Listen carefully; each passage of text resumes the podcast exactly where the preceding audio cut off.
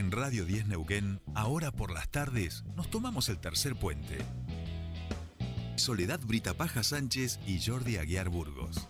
Te acompañan todas las tardes. De 15 a 17.30. Información, análisis, entrevistas, música en vivo y columnistas de todos los colores y sabores. Subite al tercer puente. Con Jordi y Sole.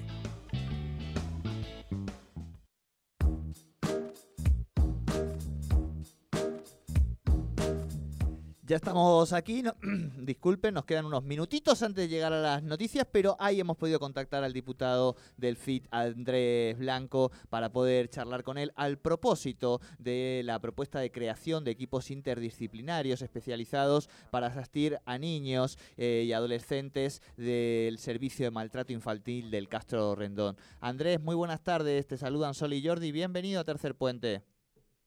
¿Qué tal, Sole? ¿Qué tal, Jordi? Muy buenas tardes para ustedes y para toda la audiencia. Muchas gracias por el llamado. Buenas tardes. Bueno, ahí decía Jordi, entiendo que es un proyecto de ley, la propuesta de un proyecto de ley para poder crear estos equipos eh, interdisciplinarios en todo el territorio provincial.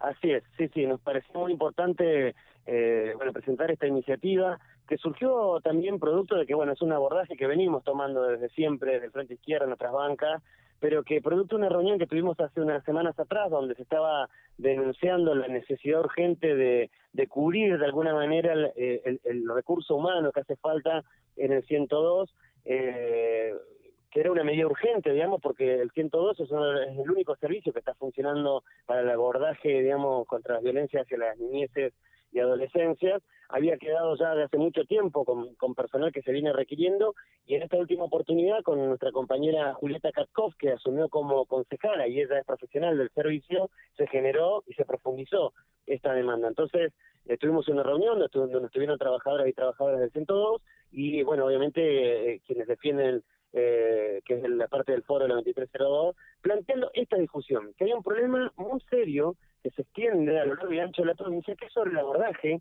y los equipos interdisciplinarios que son necesarios. Porque acá tenemos un problema, digamos, el 102 atiende acá en Neuquén y para muchas situaciones que se generan en el interior tienen que desplazarse hasta acá.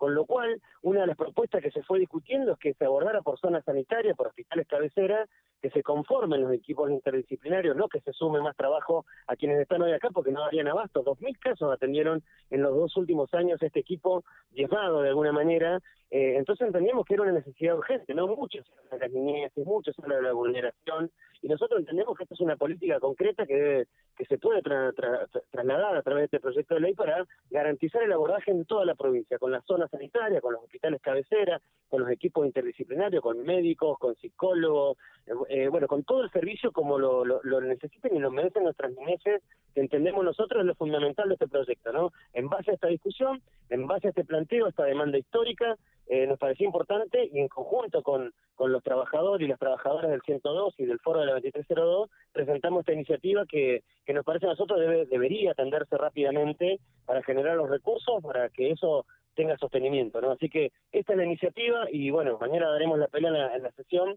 para que sea considerado y poder seguirlo tratando como una iniciativa tomando en serio el problema de la violencia y la vulneración de las niñeces y, y las adolescencias. Claro. Andrés, justamente esa era la, última pregunta. ¿Cuáles son lo- los tiempos y, y plazos en principio de- del proyecto? Bueno, como es un proyecto de ley, eso tiene digamos, un proceso que lleva muchas demoras, pero nosotros mañana queremos plantear este tratamiento de esta ley como opción de preferencia. Eso significa que si lo votan el resto de los diputados y diputadas, se debería tratar rápidamente en la próxima reunión de comisión para que, bueno, empiece a desarrollarse, elaborarse. Nosotros la idea es invitar incluso a las trabajadoras del 102 que informen de, pro- de propia boca de ellas cómo es la situación, pero avanzar profundamente que esto no se oculte. Digamos, eh, no puede haber una restricción Claro. presupuestaria en todo caso, sino que esto es una decisión política porque la provincia de recursos tiene, estamos en la provincia de Vaca Muerta, ¿no? Entonces, este es el proceso que vamos a tener que caminar, opción de preferencia para el día de mañana, esperamos tener el acompañamiento del resto de los diputados y diputadas y empezar rápidamente el abordaje de este, de este proyecto de ley. Bien, bien.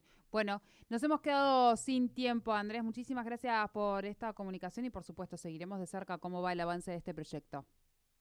Bueno, muchísimas gracias a ustedes como siempre. Un abrazo grande. Un abrazo. Hablábamos con Andrés Blanco, diputado del Frente de Izquierda, sobre este proyecto de ley que presentaron para crear equipos interdisciplinarios en toda la provincia para asistir a los niños en situaciones vulnerables.